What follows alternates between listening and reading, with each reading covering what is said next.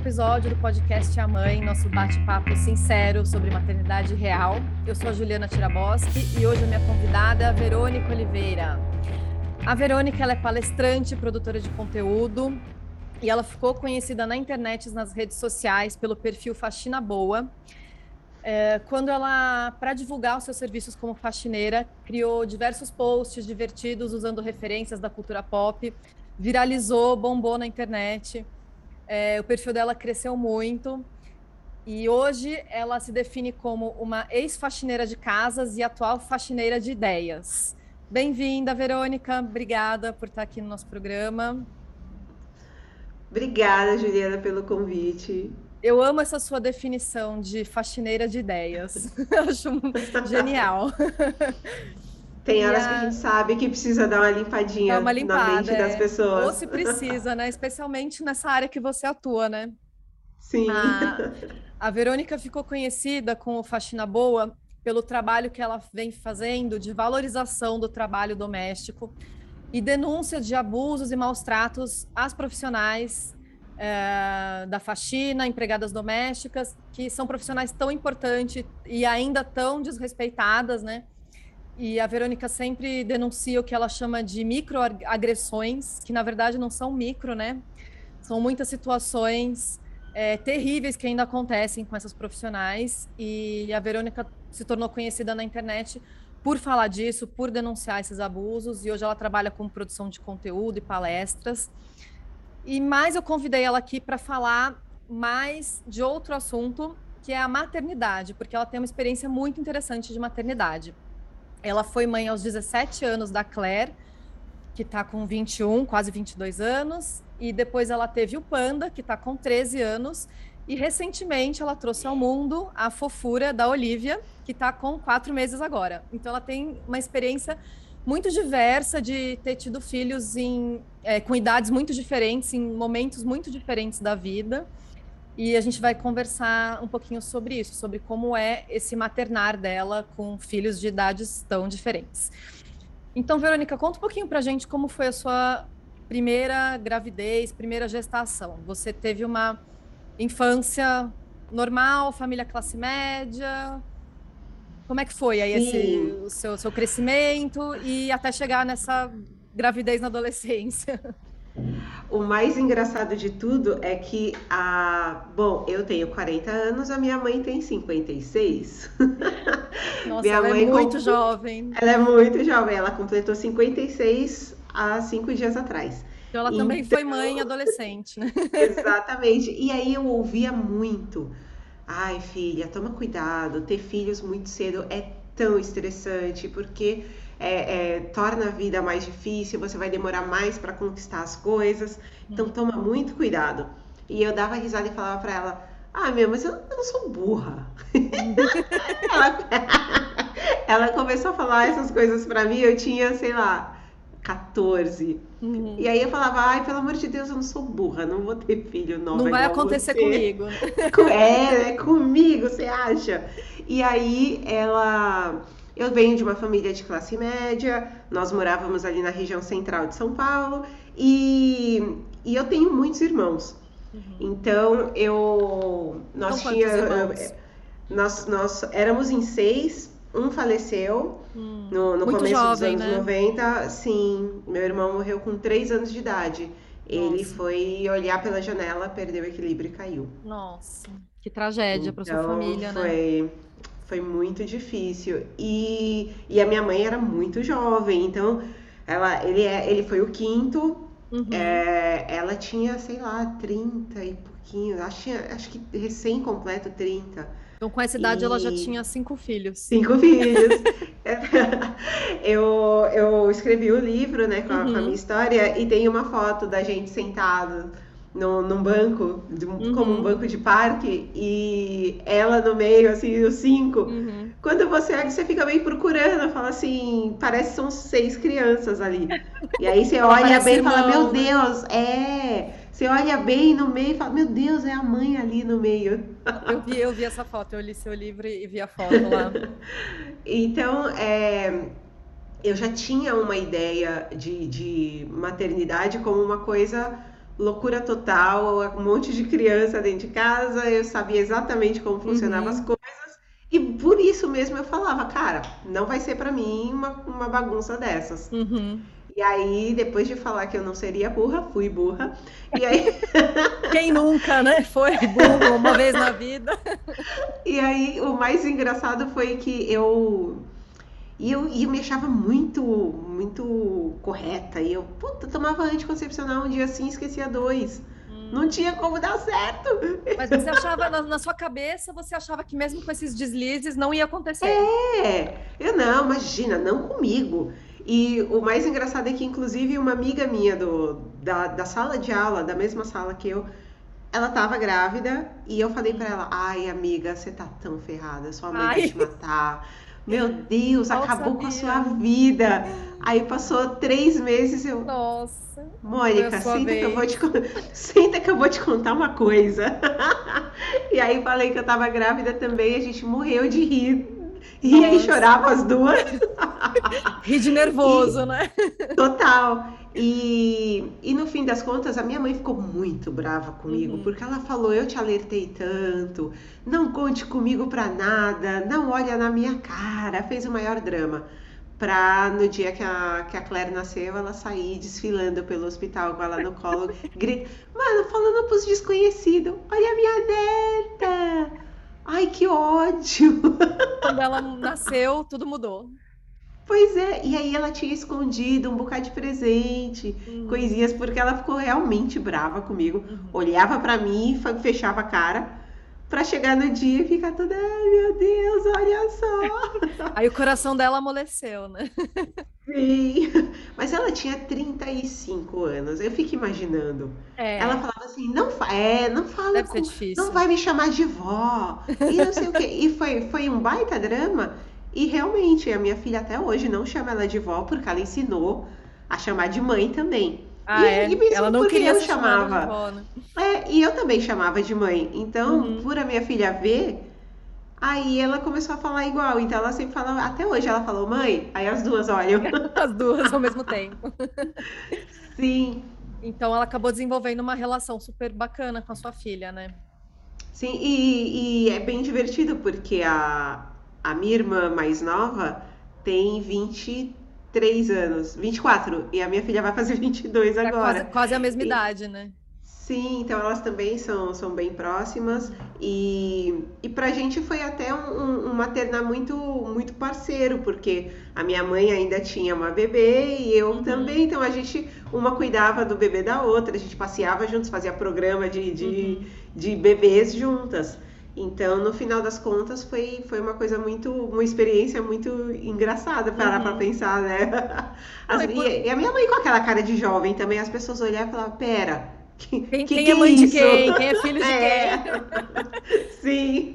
Mas eu acho muito bacana essa parceria de vocês, né? Você até fala no, no seu livro que às vezes a sua mãe ficava com a sua filha e com a filha dela, né? As duas bebês para você poder sair e depois você Sim. retribuía, ficava com as duas para ela poder sair sozinha também. Sim, e eu Então- pensava muito nisso de, de que, que foi o que eu falei para essa minha amiga. Eu falei, meu Deus, acabou sua vida.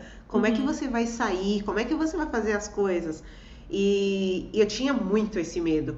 Falava, cara, nunca mais eu vou poder ir num, sei lá, qualquer coisa, sabe? Ir no shopping, Uhum. ou sair para dançar, ou qualquer coisa que meninas de 17 anos faziam.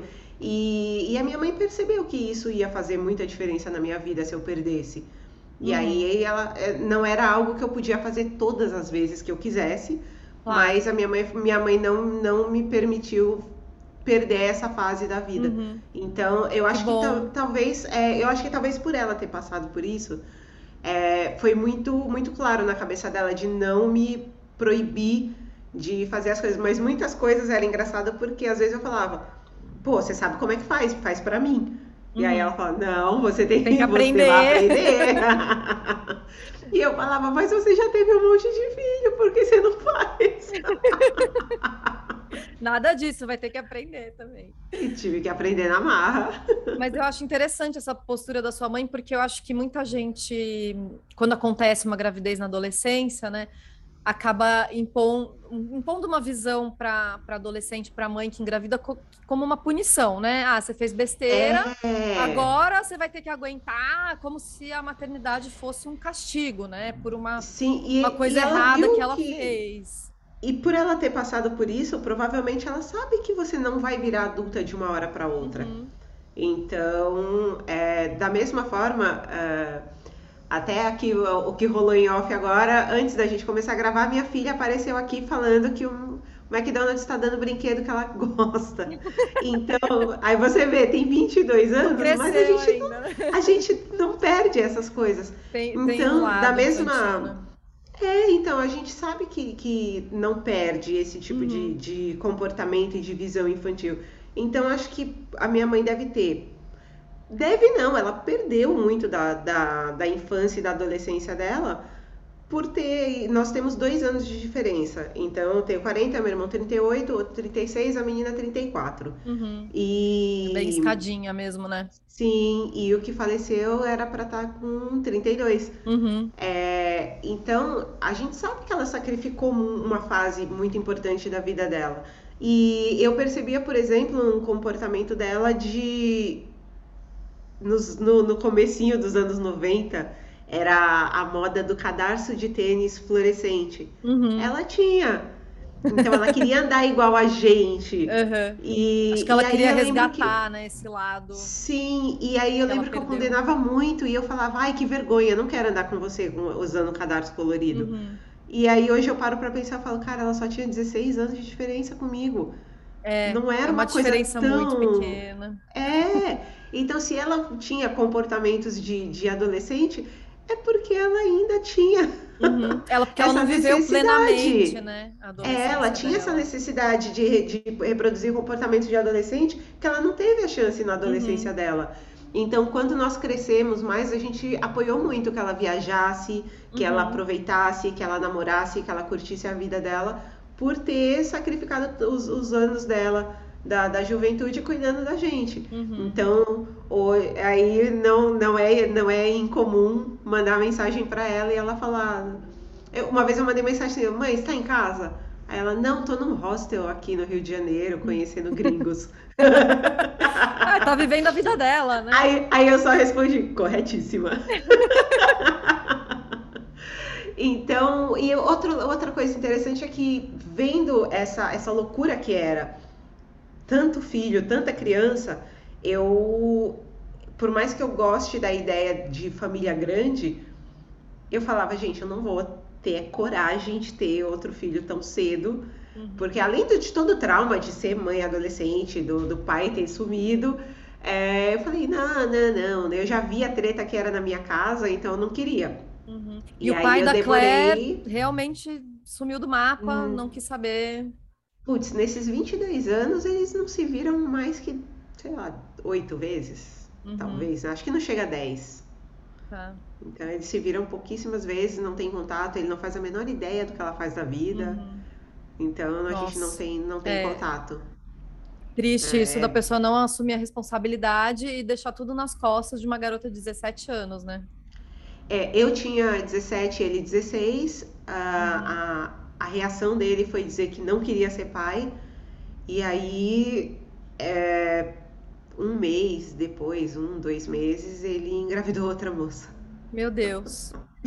Então, pois é, e aí fez a mesma coisa. Ele também não tem contato Nossa. com. É um menino. Uhum. Eu, eu, eu, tive contato com ele alguns anos depois e ele falou que não, não tem contato com o pai também. Nossa, bem responsável a pessoa, né? Sim. É. E aí acho que por isso que eu demorei 10 anos uhum. para ter outro. Entendi. E aí o segundo filho, Panda, foi planejado? Você realmente. Aí você tomou a decisão, não, quero ter o segundo filho, como é que foi? Quando eu penso nisso hoje, eu dou risada porque eu falo, meu Deus, que o mundo, o, o, a vida é uma sucessão de eitas, né? Porque a ideia de ter o panda, eu tava com 28 anos. Uhum. Aí já tava namorando há um tempo, aí a gente conversou e eu falei assim, ah, sei lá eu porquê, mas na minha cabeça pessoas de 30 anos já eram bem velhas. E aí eu falava assim, Ai, meu Deus, eu tô com 28 anos, eu não quero ter filho depois de velha. É, quando a gente Pois é é, olha jovem, qualquer só. pessoa um pouco mais velha já é velha demais. Já é velha. E aí vai a bonita querer engravidar pra ter o filho antes de ser velha. Uhum. E aí tive, tive o Panda com 28 e depois de uns anos eu terminei o, o relacionamento com o pai dele, mas ele é um pai super presente, é uma Uhum. outra realidade assim de, de... a gente tem a, a, a gente pratica a guarda compartilhada da melhor forma possível. Quando o Uhum. panda quer ficar lá, fica lá. Quando o panda, quando ele quer vir pra cá, ele vem. Se eu precisar de qualquer coisa, ele tá sempre ali disponível. A gente já tem mais de uma década já separados e, Uhum. e ele é, ele é um, um pai super Que participativo. bom, que E bom. aí eu Como deve brinco, ser, eu- né? É, e aí eu brinco, eu falo, gente, só que não pode aplaudir não, porque ele é exatamente o tipo de pai padrão. Uhum. É, se ele ficar com o panda 10 dias, ele não lembra que tem que cortar a unha. Porque os pais não cortam as unhas. É, E eu falo, gente.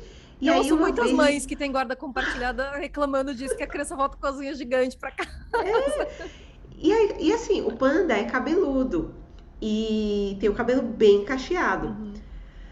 Uma vez eu falei, ai filho, vamos. é, eu liguei pra ele e depois falei, ai, vamos trocar pra, pra videochamada. Quando abriu a câmera, que eu vi o cabelo do menino lá no alto, um negócio horroroso. Aí eu chamo seu pai agora. aí, aí falei pra ele, o que, que é isso na cabeça da criança? Aí ele, não, mas eu já penteei. Falei, o que, que você Nossa. fez? Aí ele mostrou, pegou a, a escova e passou no cabelo seco. Aí eu olhei, eu, vamos conversar, errado. Vamos fazer um Menina, tutorial aqui. Meu menino tem cabelo enrolado, você não pode passar escova no cabelo seco que vai virar uma samambaia. E aí ele, ah, eu não sabia, o meu eu penteava assim. Eu falei, por isso que o seu é feio. Então tem que estar ali. Aí eu brinco, quando eu deixo os dois sozinhos, eu falo, por favor, panda, cuida do seu pai. Hum, Ele que cuida do pai. Sim. E aí, E na aí, época em a- que, que ele nasceu, você, você conta no livro que teve uma época em que sua, sua filha mais velha, a Claire, foi morar com a sua avó na Bahia, né? Como é que foi isso? Isso. É, foi uma escolha muito, muito complicada de se fazer. Uhum, porque eu, eu sempre trabalhei como operadora de telemarketing até aquela época e, e naquela época eu ganhava super mal.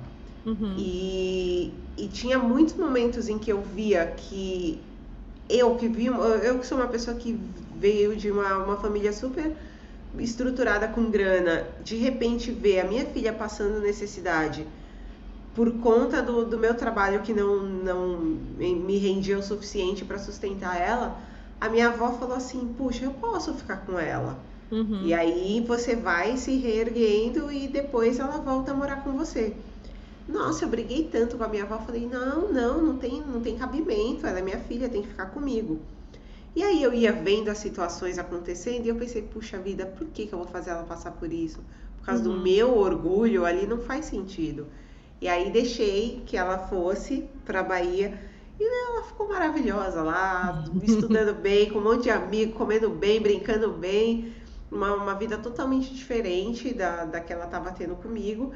E ela ficou lá até, a- até o falecimento da minha avó. Uhum. E, e foi pra ela também foi, foi super bom ela ter, elas terem passado esse tempo juntas. Elas eram. A minha avó também foi outra que falou.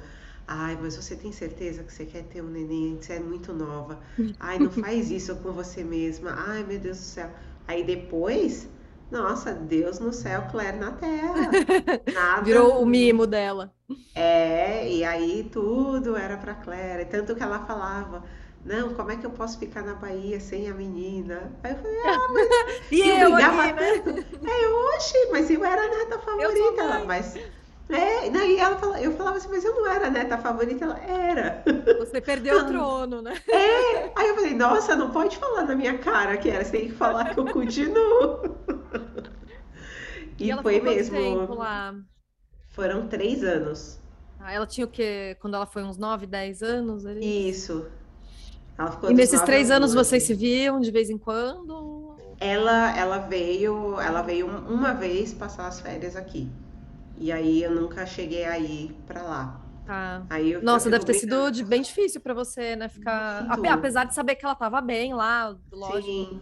E aí a gente, eu lembro que no, no call center onde eu trabalhava, eu usava o telefone de lá para ligar. Para ligar? e aí eu fazia a ligação como se fosse ligando para um cliente. cliente, ligava e ficava, oi, tá tudo bem? Fala rapidinho. e, e foi, foi muito difícil, porque no fim das contas eu perdi essa coisa da, da pré-adolescência, uhum. da, das, das mudanças, assim, tanto físicas quanto, quanto psicológicas dela. Então foi, foi bem. Foi uma ruptura muito, muito triste e que afetou, afetou a nossa relação para sempre depois, porque a gente se distanciou muito hum. e fez, fez bastante diferença. E eu, hoje eu vejo que só com o nascimento da Olivia é que a gente recuperou isso e, e, todo mundo ficou muito, a família ficou muito próxima com a chegada Legal, de um, então o nascimento da pessoa. Olivia uniu vocês. Bastante.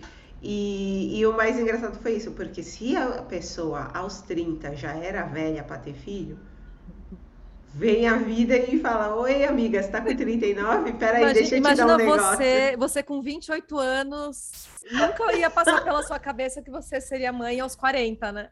Gente, que susto, meu Deus do céu. Ela. Aí eu ainda brinquei, falei, olha, olha o presente de aniversário de 40 anos que a pessoa ganha. então a Olivia não foi planejada. Não, e assim, eu fiquei em casa. Gente, eu tava trancada em casa há 10 meses. Uhum. E aí, quando começou, a flexi... é, quando começou a flexibilizar, até então eu só saía para o supermercado e farmácia. Uhum. E aí eu pedia comida, fazia as coisas, aí falaram assim, ah, vai começar a abrir lugares para comer. Aí eu sempre conversava com, com um cara pela internet que tinha um bar. Uhum. E aí eu falei, quando abrir o seu bar, eu vou lá comer um hambúrguer. Aí ele, não, pode vir, nossa, sempre, sempre quis que a gente conversasse e tal. Aí vai a bonita comer hambúrguer. Aí depois a gente combinou de se ver de novo. Aí eu falei para ele ir na minha casa. A gente ficou uma vez. E aí? Sério? Quando eu fiquei grávida, eu não sabia o sobrenome dele. Eu não sabia Mentira. o nome completo. Verdade. E aí, e como que a pessoa vai. Não, e aí foi engraçado, porque a gente chegou a sair depois, mais uma uhum. vez. Aí passou, sei lá, um mês e meio. E eu super esquisita, me sentindo mal. Mas deu uma dor no meu seio que eu falei assim: putz, eu tô grávida, eu vou comprar um teste de gravidez. Você já sacou que era isso, aí, pela dor na hora. peito, já. Nossa, aí e aí eu comprei o teste, entrei em casa e fiquei olhando para ele e falei: "Não, vou fazer quando eu acordar". Nunca acordo cedo. Aquele dia era, sei lá, 10 para 6 da manhã eu acordei. Eu preciso ir no banheiro fazer logo esse teste. Aí na hora que eu, mas foi imediato, eu coloquei o negocinho no xixi e apareceu as duas linhas. 100% grávida. E eu chorava, eu chorava. E eu pensava, tá errado, eu vou fazer outro. Ah, louca.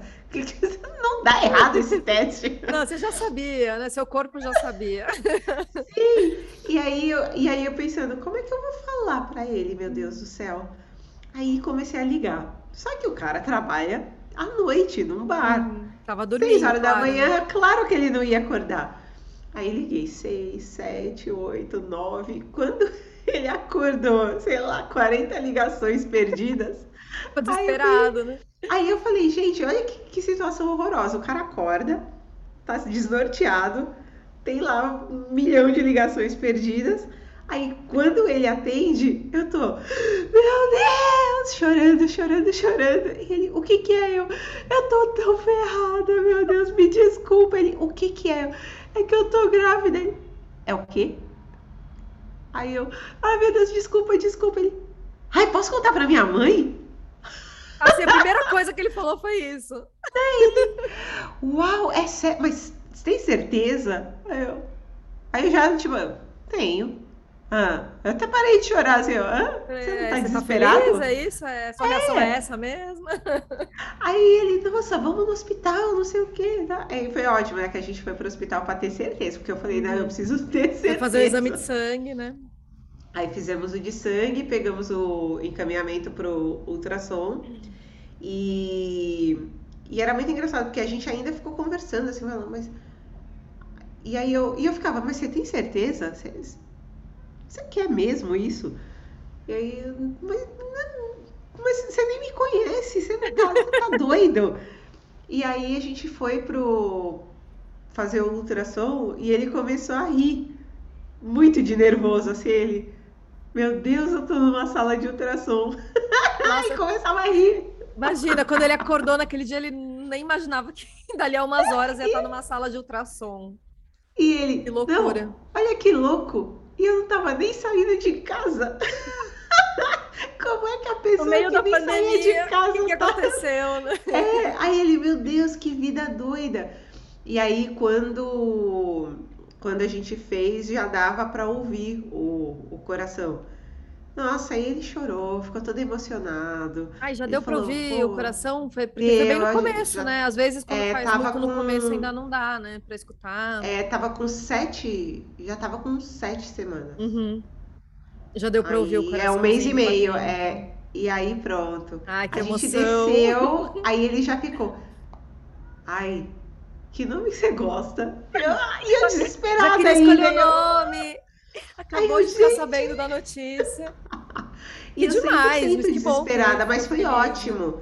E ele participou de tudo, todos os momentos, fazia a, a gente falava com a Dola po- pelo Zoom Uhum. e ele participava de todas. Ele fez um curso de paternidade, ele fez, aprendeu sobre puerpério e comprava camisetas temáticas de pai. Ai, que demais. Ele vestiu a camisa literalmente. Total, total. Aí a morri de rir que ele até a gente comprou uma, aquelas camisas sling pra colocar ela. Uhum. E nossa, ele tava, ele realmente entrou assim na, no, no mundo da paternidade. A gente brinca que o homem só só só percebe que é pai no Uhum. momento do parto. É. Não, cara, ele desde o primeiro momento ele começou a planejar coisas pro futuro. Meu Deus, aí começou, né? Eu preciso perder peso, eu preciso fazer não sei o quê. Já começou a fazer mil planos, né? É, ele ficou bem piradão. Mas aí com, com o tempo eu fui ficando menos, é, menos nervosa por conta mesmo dessa postura dele. Mas por outro lado, eu falei pra ele, eu falei, eu tô tão atrapalhada porque eu nunca passei por isso. O primeiro, o pai da minha filha era tão era tão desleixado que não queria participar de nada. O outro era próximo, mas era lerdo e não era tão participativo e só Uhum. foi se dar conta mesmo quando pegou o panda no colo. Aí ele falou: Meu Deus, agora sim, eu tenho filho mesmo. Uhum. E ele não, e aí foi, foi, foi desafiador pra mim, assim, participar e tomar as decisões em conjunto. Uhum. Mas foi Então, desafiador porque antes- porque você sentiu dificuldade em dividir essa to- tomada de decisões? porque eu nunca tinha feito, né? Você estava Tudo acostumada a fazer eu. sozinha, né? Sim, e aí isso, eu percebi isso até no, no momento do, do, do parto, assim, ele tava lá participando de tudo e, e era muito engraçado porque ele ficava, ele perguntava as coisas para as enfermeiras e fazia tudo, e ele era muito literal. Então, se ela Hum. falasse assim, tipo, daqui três horas a gente faz tal coisa. Ele colocava no Contava, cronômetro, né? três horas, desesperado. Então, aí teve uma vez que, gente, aquelas, quem estiver ouvindo, nunca faça isso com uma mulher que acabou de ganhar neném. A enfermeira falou que eu precisava, depois quando eu fosse no banheiro, e aí eu tinha que, que chamar ela pra me Uhum. ajudar e não sei o quê, e que depois de três horas era pra eu dar de mamar porque ela tava no banho de luz, pra ela não ficar desidratada. Ah, Ele contou as benditas das três horas no cronômetro e ele me acordou. ah, não. É. Não, se, não, deve, não se deve acordar uma mãe Não que se- acabou de parir e que tá descansando, né? Eu nunca, eu acho que eu não horas. é, eu não colhei com tanto ódio pra alguém. e eu comecei a chorar e eu comecei a xingar. Chorou de raiva. Você é louco, por que você me acordou? Ele, não, eu te acordei porque eu já chamei a enfermeira, porque ela falou que quando você acordasse era para você ir no banheiro e depois você pegar ela para dar de mamar. E eu, ah, não fala comigo! Mas acho que é a inexperiência, né, faz com que Sim. a gente fica mais fique mais inseguro e aí você acha que você tem que seguir todas as regras exatamente, senão alguma coisa vai dar muito errado, né? É, Acho que ele tava nessa vibe, assim, de, de seguir as regras certinho. Depois você relaxa e fala, não, não precisa ser exatamente isso.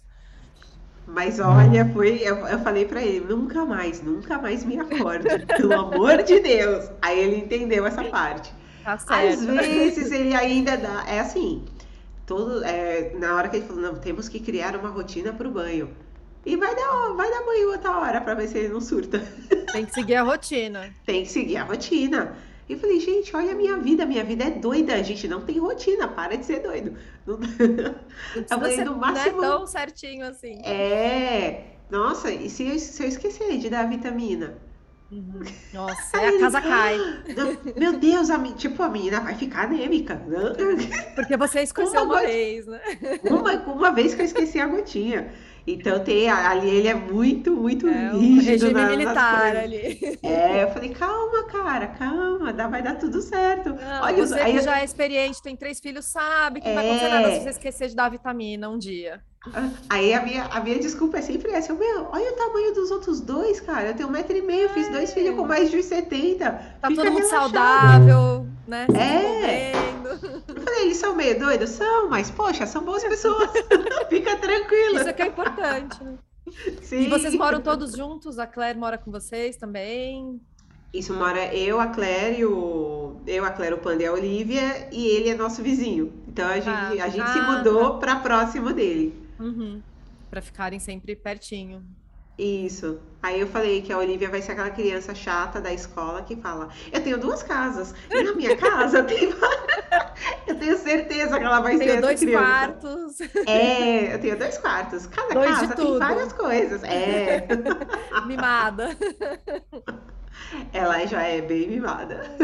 E como é que foi a, a, gest, as gestações, né? As três gestações, aos 17, aos 28 e aos 40 anos. Foi muito diferente, assim, fisicamente? Nossa, muito diferente. É. Então, eu lembro que eu jogava vôlei na escola quando estava grávida. Eu tinha total disposição para fazer as coisas. E, e aos 17 eu morava com a minha mãe. Hum, quando eu engravidei de novo, né? É, aí quando eu engravidei de novo, eu falei, nossa, eu não lembro que era tão difícil fazer as coisas em casa. Aí a minha mãe já olhou com aquele. Parecia que saía o, o raio da, da, do olho dela. Aquele olhar fulminante. Não fazia nada. É, ela, você não fazia nada, lembra? Eu, ah, deve ser por isso que eu ah, não lembro. Isso não, por isso que eu não ficava cansada. É, eu lembro que uma vez ela falou assim pra. Eu tava fazendo a unha e a mulher falou: Nossa, seu pé é tão lisinho. Aí ela falou: É porque ela não usa. Ela só fica deitada. Eu, nossa, mãe, não precisa falar assim para as pessoas. Também não é assim, né? É, então eu, eu fui percebendo, aos 28, eu, e, e, a gravidez da Claire e do Panda, eu não tive um, um bom acompanhamento médico, nada uhum. muito nada muito excepcional. Fazia um pré-natal do, do, do, posto de saúde, aquela coisa tipo, mediu a, mediu a pressão, mediu o tamanho da barriga, pesou, ok, beijo, tchau. Uhum. Eu engordei 30 quilos em cada gravidez. Uhum. Então, aos 17 anos eu pesava 42 quilos. Eu tive a Clara, tava com 70. Quando Nossa, eu engravidei é bastante, né, Panda, né? Uma menina que tinha 42 coisa. quilos, né? E aí, quando eu engravidei do Panda, tava nessa faixa, entre 65 e 70 quilos. No dia do parto, eu tava com 102. Hum, nossa. Nossa, meu, foi uma diferença muito grande. E aí, uhum. isso que me mostrou também, eu tinha muito medo de engravidar de novo, porque eu falava, cara, eu não vou aguentar engordar 30 quilos de novo. Uhum. Só que e você tinha, vez... você fez uma, desculpa te interromper, mas você ah. fez uma cirurgia bariátrica, né? Isso, e aí depois do, do, do nascimento do panda, eu fiz a bariátrica uhum. e perdi 60.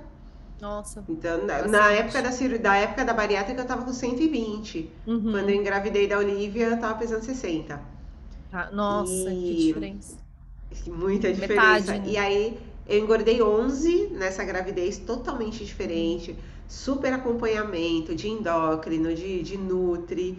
Então, foi, foi uma outra. Uhum. é, tem isso também.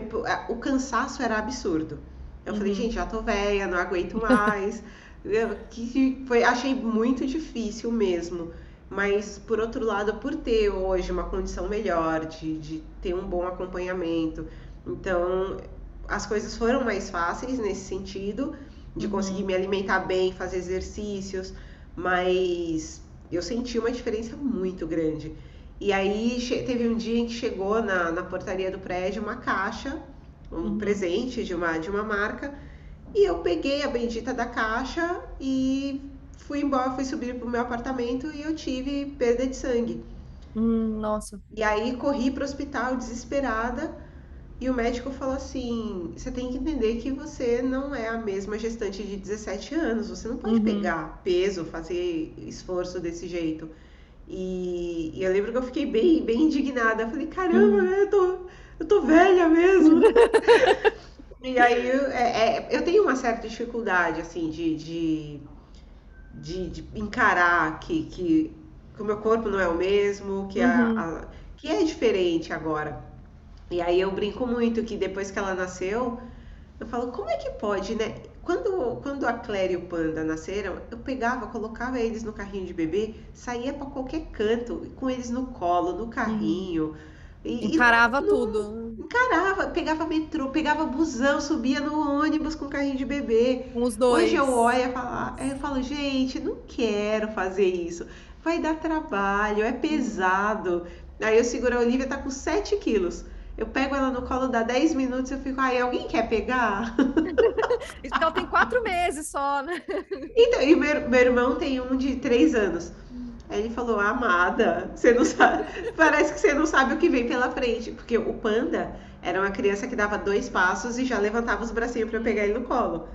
Aí eu falei, não, a Olivia vai ser atlética, vai gostar de andar sozinha. Não vai Porque a mãe colinho, dela não, a mãe dela não aguenta. Então eu tô realmente preocupada agora em fazer, voltar a fazer exercício, a cuidar, fazer um fortalecimento muscular, porque eu vejo muita diferença.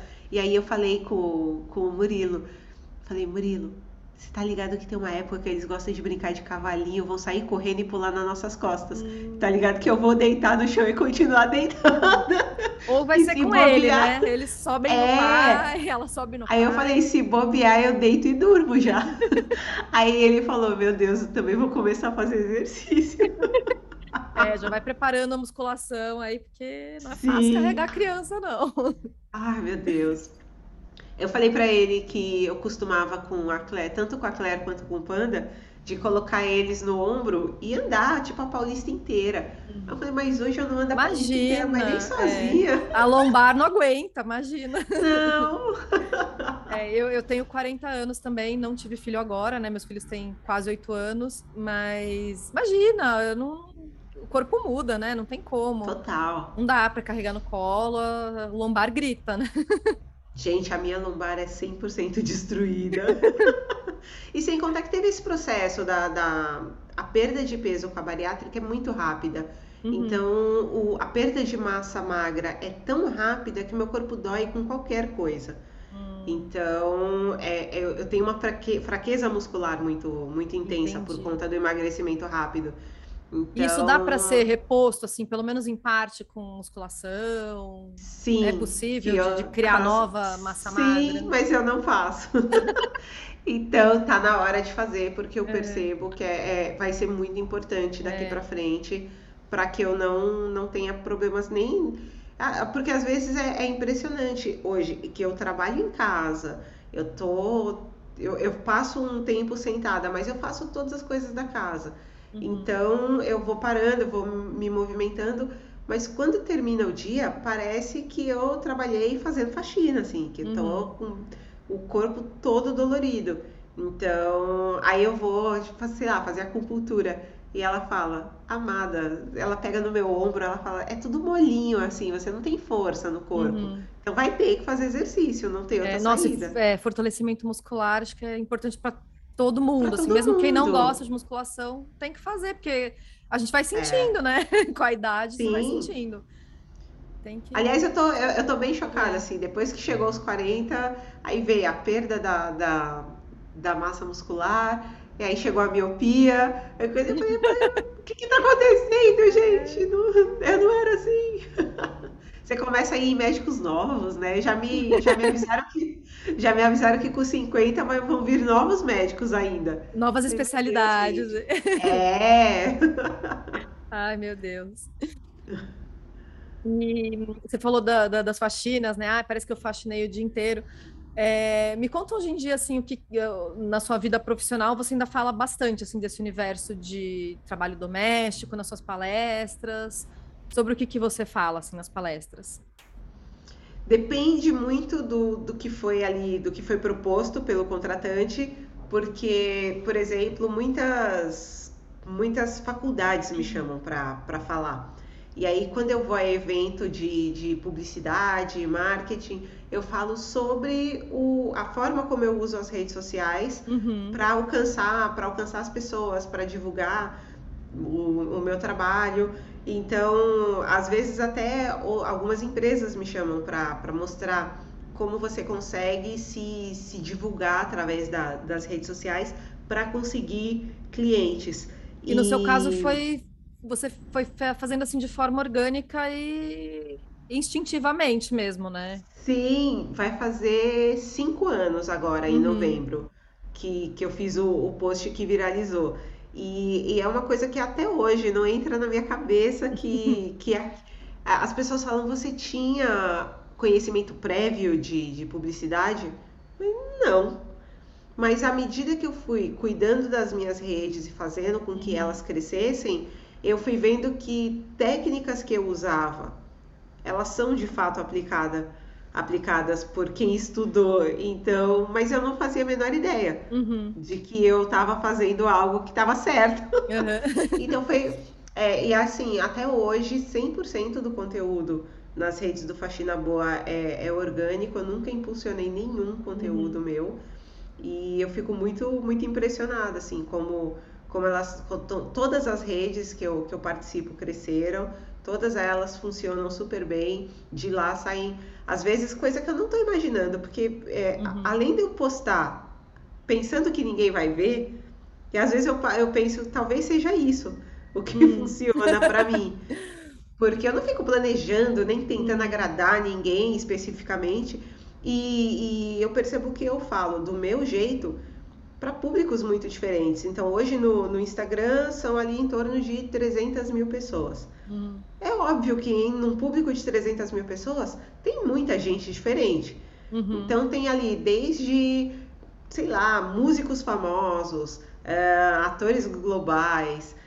Tem a galera, tem, tem os prestadores de serviço que estão ali, que se identificam com a minha história tem muitos filhos de faxineira que falam: Meu, uhum. eu só tô onde eu tô na minha vida porque a minha mãe trabalhou pra caramba para me proporcionar uhum. uma vida melhor. Então, todas essas pessoas são tão diferentes e eu, com um, um único um, um discurso único, um jeito só de falar, consigo pegar todo esse público e transmitir da forma mais simples possível. Uhum. Eu acho que isso também ajuda. É, a, a a forma mais. Eu, eu, eu tenho, sei lá, eu posto no LinkedIn. E aí, quando me chamaram para ser. a receber o selinho de influencer, eu comecei a rir. Eu falei pro, pro executivo do LinkedIn. Você tá ligado que eu escrevo um monte de gíria lá, né? Aí ele, eu sei, a gente gosta. É ah, autêntico, ah, ótimo. Né? É, então ele falou, é isso que a gente está buscando. Uh, ontem mesmo ali, quando teve a, a queda da, da, das redes sociais do, do Facebook, uhum. eu Aí eu escrevi, gente, vocês não podem depositar toda a esperança de vocês ali no Relâmpago Marquinhos, porque se ele der, der ruim. Aí a menina é. falou, cara, eu tô lendo no trabalho ali, Relâmpago Marquinhos, eu tô rindo muito alto, tá todo mundo me olhando. E aí eu começo a rir e falo, eu, eu, eu, eu sei escrever de forma, na, na norma culta, de, de uma forma. Sei, Uhum. Prefiro, não. Uhum. Então, e não é um problema, assim. E eu vejo, eu converso com muitas pessoas, muitos comunicadores que hoje vêm falar comigo e eu morro de rir, porque eles falam: Você, é, você já parou para pensar em, no quanto você tem o dom da comunicação? Aí eu só respondo: Não! não, não, não, sabia! E, e eu fico muito feliz de ver que essas pessoas entenderam ali o, o meu propósito de, de falar sobre a prestação de serviços, de falar sobre a, a valorização, mas de uma forma clara, de uma forma objetiva, de uma forma simples e sem. Não tenho frescura, não tenho mentira, não quero ficar. Ai, porque é tudo muito lindo. Não é lindo, nenhum do, dos. E aí eu fiquei pensando, não tem trabalho que é, que é lindo nem porque eu trabalhei no, no telemarketing, uhum. eu trabalhei fazendo faxina e agora eu trabalho aqui com comunicação. Tudo, tudo isso tem problema, tudo isso tem dificuldade e é, é igualzinho na maternidade. Não uhum. tem como tu falar, ai, nossa, fulana é a mãezona. Às vezes a galera fala, eu acho incrível que você é uma mãezona, que você tem uma relação muito boa com seus filhos, vocês são todos próximos, vocês são, são unidos, são. Falei, gente, vocês não estão ligados os berros que eu dou neles. Uhum. Eu falei, é, vocês estão vendo. E, e, outra, a internet é um recorte. Sim. Então, as pessoas e, esquecem disso, né? Que é... é um recorte, as pessoas só mostram o que elas querem mostrar. E aí eu dou risada porque justamente eu vou lá e falo. Eu encontrei uma pessoa esses dias que é também uma, uma também é uma, uma influenciadora e ela também tem né, grandes negócios e tem adolescente em casa. E aí ela falou: Nossa, eu tô tão cansada, eu tô tão estressada. Ai, esses dias eu queria tanto matar. Aí eu falei assim: Puxa, eu achei que ela era tão boazinha, você nunca, uhum. nunca reclamou dela, não sei o que. Ela, não na internet, igual você faz. Aí eu falei, ai, gente, adolescente é adolescente em qualquer é, lugar. Mas a gente é... precisa se lembrar disso, porque a gente vê as pessoas no Instagram, parece que todo mundo tem aquela vida linda e perfeita, né? E então, eu acho que não é é assim. Eu, eu, quando eu vejo as, as, as meninas que têm filhos da idade do, do panda, e como justamente o recorte que elas colocam na internet é sempre o menino estudando, uhum. ou ele arrumado, penteado, bonito, tomado banho. Falei, não é possível. Só o meu é sujo, só o meu não quer fazer a lição, só o meu faz a coisa errada. Uhum. E aí, na hora que você encontra cara a cara, aí a pessoa começa a contar tudo. Aí você fala, ah, entendi. Aí você vê que no fundo é tudo mais ou menos Tá todo mesmo, mundo mesmos no mesmo... perrengues, né? É, tá todo mundo no mesmo perrengue, só é. que a pessoa não quer demonstrar. E isso é um, é um erro. Quando eu resolvo falar, eu falo, gente, é, ter a própria empresa é muito difícil. É, uhum. Trabalhar com redes sociais é muito difícil. Porque no, no imaginário popular, é, eu não trabalho e ganho coisas de graça. É esse o trabalho de produtor de conteúdo. Uhum, ficar em casa aí, recebendo mimos. É, aí eu falei, gente, eu não quero ganhar mimo, eu quero ganhar dinheiro, comprar, uhum. pagar minhas contas e comprar minhas coisas. Eu falei, é, é, legal ganhar uma coisa ou outra? É, mas não é o propósito do meu trabalho. É, trabalho e tem aí, que ser remunerado com é, dinheiro. E aí quando, né? aí quando as pessoas começam a ver, às vezes, uma vez eu, eu postei, tipo, a linha do tempo, assim, falei, cara acordei, tem uma reunião agora, aí, tipo, toma banho, toma café, cuida de criança, troca fralda, é, leva o outro para a escola, faz o almoço, mais três reuniões, dá uma entrevista, grava um podcast, escreve coisa. E aí a pessoa, mano, você trabalha muito.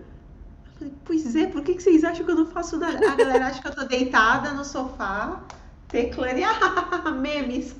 É. Não, é, não é isso, gente. Não, e as pessoas acham que você produz um conteúdo em cinco minutos, né? Sentar e escrever. E não é assim. Cara, o, o dia desses eu mostrei o rolo de câmera e tinha, sei lá, 30, 40 tentativas de fazer um story. Uhum. É, não é tão simples aí, quanto parece, né? E aí eu falo, gente, eu tenho que escrever o que eu vou falar prestar atenção, ver se ele encaixa no tempo, mandar aquilo para aprovação. A pessoa retorna, fala, às vezes eu erro a pronúncia, ou às vezes eu gravei tudo do jeito que eu queria. Aí eu falei um negocinho errado. Tem que fazer aí tudo de volta, novo. Tem que fazer tudo de novo. ah, e aí é uma loucura. Já teve uma vez que eu fiz um trabalho também, tipo, vários vídeos. em um dos vídeos eu falei uma coisa errada. É, só que eles devolveram a, a pedindo para refazer o vídeo dois meses depois. Nossa. Meu cabelo era outro, eu tava totalmente Gente. diferente, eu tive que refazer tudo. Nossa, não dava para fazer só o trechinho. então né? tem, tem tudo isso, cara. É. É, viu? Pois é. Tem, tem, muito mais coisa aí, além eu errei o que a internet mostra. Né? Para falar, tipo. É. E aí a pessoa acha que não, que eu faço em cinco minutinhos uhum. e o resto do dia eu tô livre. E, putz, não é assim, faz muito tempo que eu não sei o que é tempo livre. Uhum. Verdade. Orando pelo feriado que está por vir, inclusive. Mas eu, eu, acho muito legal como você se comunica, porque um dos objetivos aqui do podcast é justamente falar de maternidade de um jeito mais honesto e falar das coisas boas e também das coisas não tão boas e dos perrengues e das dificuldades, porque falando das dificuldades a gente se ajuda e acha soluções, Sim. né? E eu acho muito legal o jeito como você comunica de maneira aberta e honesta e contando de aspectos de coisas muito difíceis que aconteceram na sua vida também, né? Dos períodos mais Sim. sombrios e mais difíceis que você passou, né? De falta de grana, enfim. É, se expor assim é difícil também, né? É, eu acho que a maioria das pessoas, quando que já passaram por alguma coisa do tipo, elas meio que tentam esquecer que isso já aconteceu e não tocam no assunto. Uhum. Então, eu conheço algumas pessoas assim, e aí elas falam, ah, é porque eu não gosto de lembrar, eu não gosto uhum. de falar. E aí, uh, nos últimos tempos, eu, eu encontrei pessoas que são muito bem sucedidas, tal. E aí, depois de conversar comigo, elas resolveram comentar uhum. nas redes dela e falar, cara, não, aí eu, eu achei ótimo. Tem um, uma moça que todo mundo achava que ela, tipo, sempre foi milionária, tá? Uhum. E ela tem um negócio, ela trabalha no mercado de luxo. E aí ela falou, putz, cara, eu cresci na periferia de São Paulo, estudei escola pública e não sei o quê. E aí ela começou a contar das brincadeiras de quando ela era criança e adolescente, não sei o quê, que ela já fez muita coisa. Aí as pessoas, meu Deus, você é uma pessoa mesmo, normal, tá? Uhum. E aí eu, falei, não é, não é legal quando você mostra quem você é? Te aproxima ela, das pessoas, né? É, ela falou, cara, como mudou a forma que as pessoas veem meu negócio? Eu falei, uhum. viu? Que da hora que é fazer esse tipo de coisa. Foi positivo até pro legal. negócio dela, então, né? Sim, as pessoas é. quiseram consumir depois na, na loja dela. Falei, olha uhum. que demais. Eu achei muito curioso que você conta no livro que depois que você viralizou na, na internet, que muita gente te chamava para fazer faxina e quando você chegava lá, a pessoa queria só bater um papo, né? E muitas Às vezes Às vezes eu achava, eu tinha medo. Estranho, né? Você Meio chega, bizarro, né? Você entra na casa, a casa tá limpa, você fala, meu Deus, que, que eu vim fazer me chamaram? Aqui, né? Mas porque as pessoas sabiam, né, que você tinha passado por um período de depressão, de internação psiquiátrica, né? E queriam Sim. falar sobre isso, sobre saúde mental. E talvez não, não tinham coragem, não tinham medo de procurar um profissional e chamavam você para conversar, né? Eu acho engraçado que você fala no livro que você fazia um exercício legal da, da psicologia, é, né? E o, e o medo de ser presa, né? Vai saber. Porque as pessoas falavam isso, ah, mas me ajuda. Aliás, eu recebo muita mensagem assim uhum. até hoje. Então, é. eu, eu, sempre falo, eu falo, olha, é, eu não sou uma pessoa especializada, eu não tenho, eu não tenho preparo para conversar com você sobre isso, para entender e te aconselhar em nada.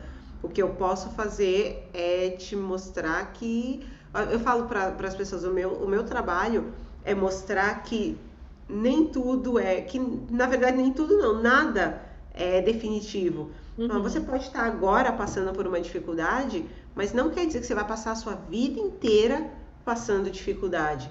Do mesmo jeito que quando eu era criança, adolescente, a minha vida era super boa e nada garantiu que ela continuasse boa uhum. para sempre. Então, e hoje as coisas estão melhores e eu trabalho muito para que elas permaneçam assim, uhum. mas é uma coisa que eu não tenho controle, então não sei até quando vai tudo isso. Então, é, é, eu acho que da forma mais honesta possível, eu tento passar para as pessoas de que porque eu, eu tento ao máximo também fugir do, da coisa da meritocracia e falar, ah, se eu tô aqui uhum. é porque eu uhum. mereci. Porra, eu brinco que foi. foi tem, tem muito da sorte, sim, uhum. mas tem muito do meu trabalho também. Então. Claro. É, a- até que eu fico zoando também quando falam da, da questão dos meus filhos e falam, puxa, é, deu tudo tão certo, né? Aí eu falo, ah, é que é igual planta, você põe na, você põe no sol e dá umas águas, eles crescem.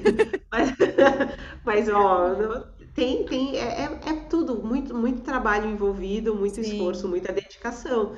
É, é, teve uma, uma reunião de, de família e o, e o meu pai falou alguma coisa do tipo, falando, "Vocês vocês não acham que com, com tantos filhos, a chance de que um, pelo menos um, desse problema Uhum. e fosse alguém, alguém ruim ou alguém que desse trabalho pra gente, poderia ter acontecido, porque quanto menos filhos você tem, menos chance de dar errado. Eu, ai, que horror! Aí a gente começou a rir e falei, "Pô, eu acho que tem, tem. Porque às vezes a gente vê, tem- a pessoa tem irmãos, mora todo mundo na mesma casa, e um é super bacana, Uhum. prestativo, e o outro não. Então tem, tem muitas variáveis ali. Mas eu, eu entendi assim, meu pai tava provavelmente. Eu dei risada que eu falei. Provavelmente ele tá ali só comendo e pensando, ah, fiz um bom trabalho. Ele tá ali dando parabéns. O texto todo dele era pra ele dar parabéns pro trabalho dele, que eu tô ligada. Era isso que ele Mas queria. era isso que ele queria. Mas a gente. E aí a gente começou, não, porque nós somos ótimas pessoas, não é? Porque Não não é só mérito seu, não. E ele foi, ele foi presente na, na criação de vocês? É, então ele nem ele não é meu, não é meu meu pai biológico, mas Ah, ele é conheceu a minha mãe, eu era bebê. É, ele conheceu Uhum. minha mãe, eu não tinha nenhum ano, porque as- eu Aham. vejo pelas fotos da gente, é, de, de as minhas fotos de infância, então eu tô no colo dele, eu sou muito pequena. Uhum. Então, acredito que eu não tinha nenhum ano de idade Aham. e então Então o ele cara tá aí, participou da sua vida toda, né? tenho 40 anos, o cara tá aí aguentando até hoje e ainda ah, dá Que legal. aí. Ó, vem, aqui, vem aqui em casa. Ele é eletricista. Uhum. Eu tenho umas tomadas ruins aqui. Vem cá, Então, aquela, você quer vir aqui em casa? Tomar um café? um bolinho, É, tem um uma bolinho, tem uma coisa, tem uma, uma lâmpada aqui. E ele, e, e aí ele é o pai dos outros, dos outros Uhum. três, e aí Tá, depois a mais nova é de outro, é de outro uhum. pai. Tá, Mas e ainda assim, ele é muito próximo também dessa minha irmã, que dela. também não é não é filha Uhum. dele. Então a gente vê que, que é uma pessoa que Que também bacana, não que é família, né? exatamente, é a questão, ele é, ele é nós somos ali uma família super Uhum. grande e unida. Então hoje todos nós já temos filhos, Uhum. menos essa de, de 23 anos.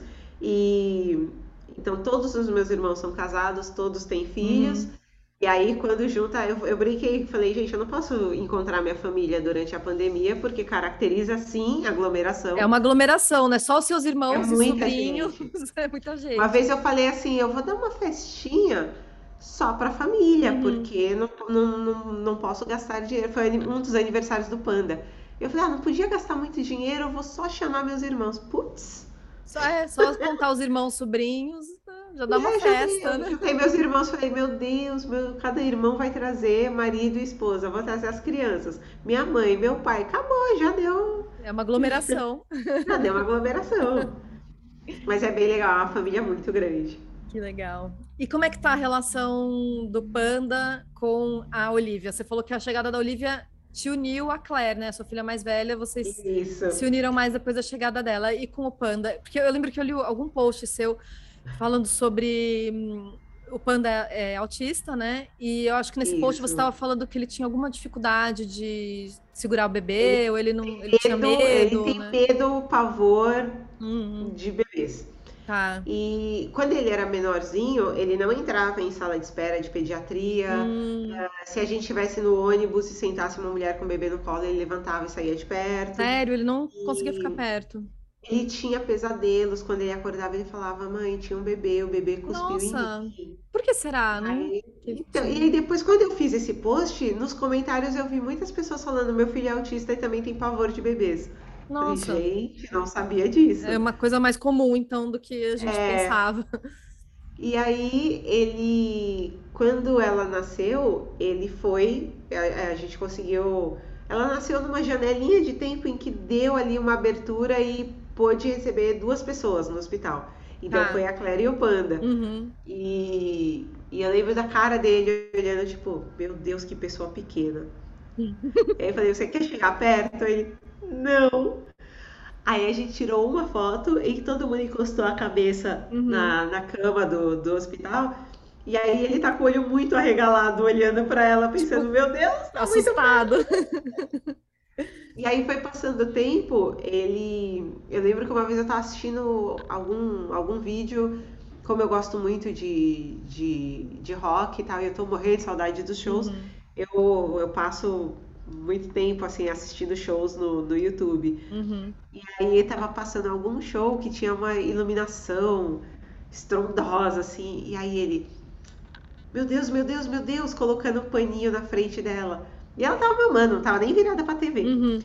Ai, meu Deus, e se a menina tiver um ataque epilético porque essa luz é muito frenética? E Que aí ele, bonitinho, tava ele é protegendo ela, preocupado. né? E, e teve uma, uma coisa muito bonita também quando eu tava grávida. é, ele perguntava coisas também na- nas consultas online, quando ele tava do, Hum, por perto, e é. também falava com a doula. E aí eu lembro dele ter visto, e ele lia na internet muitas Uhum. coisas. Por conta Então, própria, eu, ele ia lá e por conta pesquisava. própria. E aí eu lembro que ele falou assim, que canela não, não era bom quando a Uhum. pessoa estava grávida, então ele Sim. pegou o potinho e colocou do lado de fora da casa, na porta. Que fofo, ele é muito protetor. Ele é muito protetor, então ele tá sempre de olho. Se a Olivia faz algum barulho diferente, ele sai correndo, ele vai olhar, pergunta se tá tudo bem. Uhum. E aí agora, agora mais que ela, ela já tá mais firme, então ela já sustenta o pescocinho, ele já toca nela com mais Uhum. facilidade. Então ele Nossa, já que pegou ela no legal. colo algumas vezes. Ele senta e pega ela no colo. Com ele em pé, ele ainda não, Uhum. ele ainda tem Não, mas para medo. quem não conseguia ficar perto de um bebê, né? Olha quanto ele evoluiu, Exatamente. né?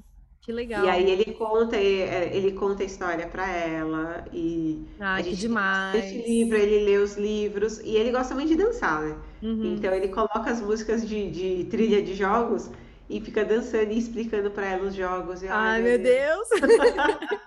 Ah, Aí ele falou que ele vai gostar muito velho. dela. Ele falou que ele vai gostar muito dela, contanto que ela não goste de K-pop. Ah, tá. Aí, se ela gostar de K-pop, a gente vai ter. então, muito séria, ela É, não pode infelizmente, teremos que devolver se ela gostar de K-pop.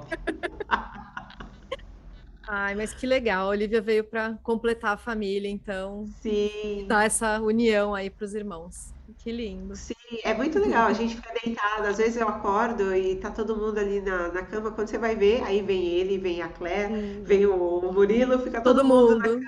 E todo mundo olhando pra ela. Ai, meu Deus, como... Ai, qualquer barulhinho que ela faz. "É!" é muito paparico, né?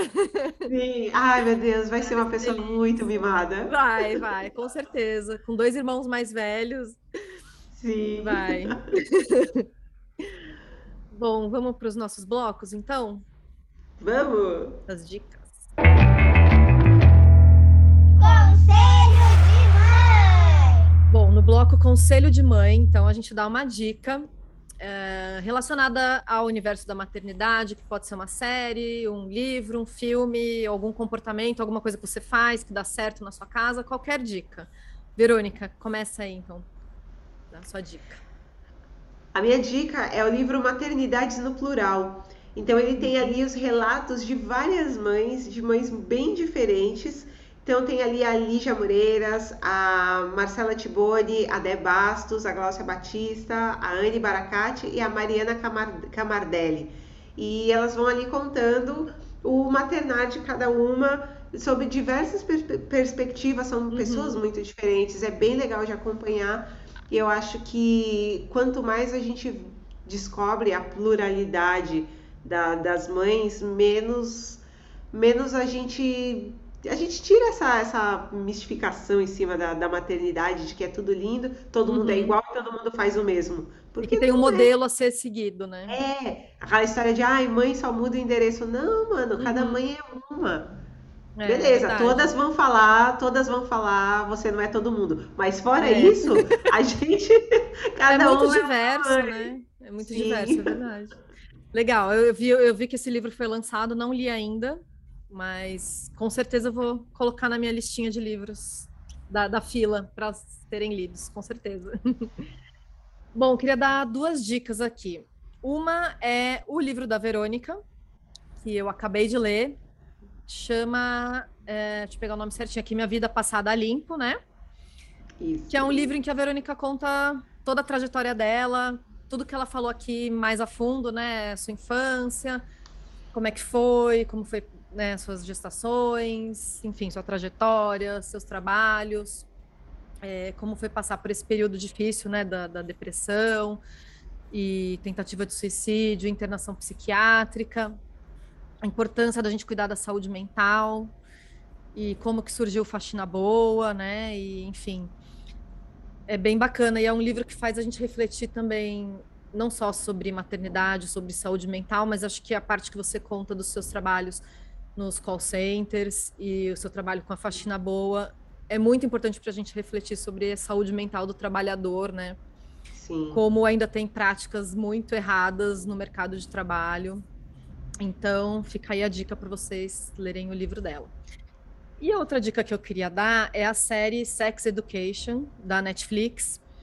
Como a gente tocou nesse assunto da gravidez na adolescência, eu lembrei dessa série e que ela não é especificamente sobre maternidade, mas ela fala muito de educação e especialmente de educação sexual. E é uma série super divertida, mas que trata de temas bem sérios também. E mostra como que o sexo é um tema super tabu ainda e que gera mil dúvidas e inseguranças na cabeça dos adolescentes. E mostra como que é muito melhor falar sobre sexo de uma maneira honesta e aberta é, do que tratar o tema como um tabu, como um segredo e pregar coisas que a gente sabe que não funcionam, como abstinência sexual, né? A série mostra muito bem isso, assim, como é, na cabeça das escolas mais tradicionais ou dos pais mais tradicionais ainda tem essa ideia de de ensinar abstinência, a gente sabe que na prática isso não funciona, que é muito melhor falar, né, de, de sexo seguro, de proteção. Então me lembrou assim da, dessa série, eu acho bem bacana e divertida. Não sei se você já assistiu. Ainda não vi.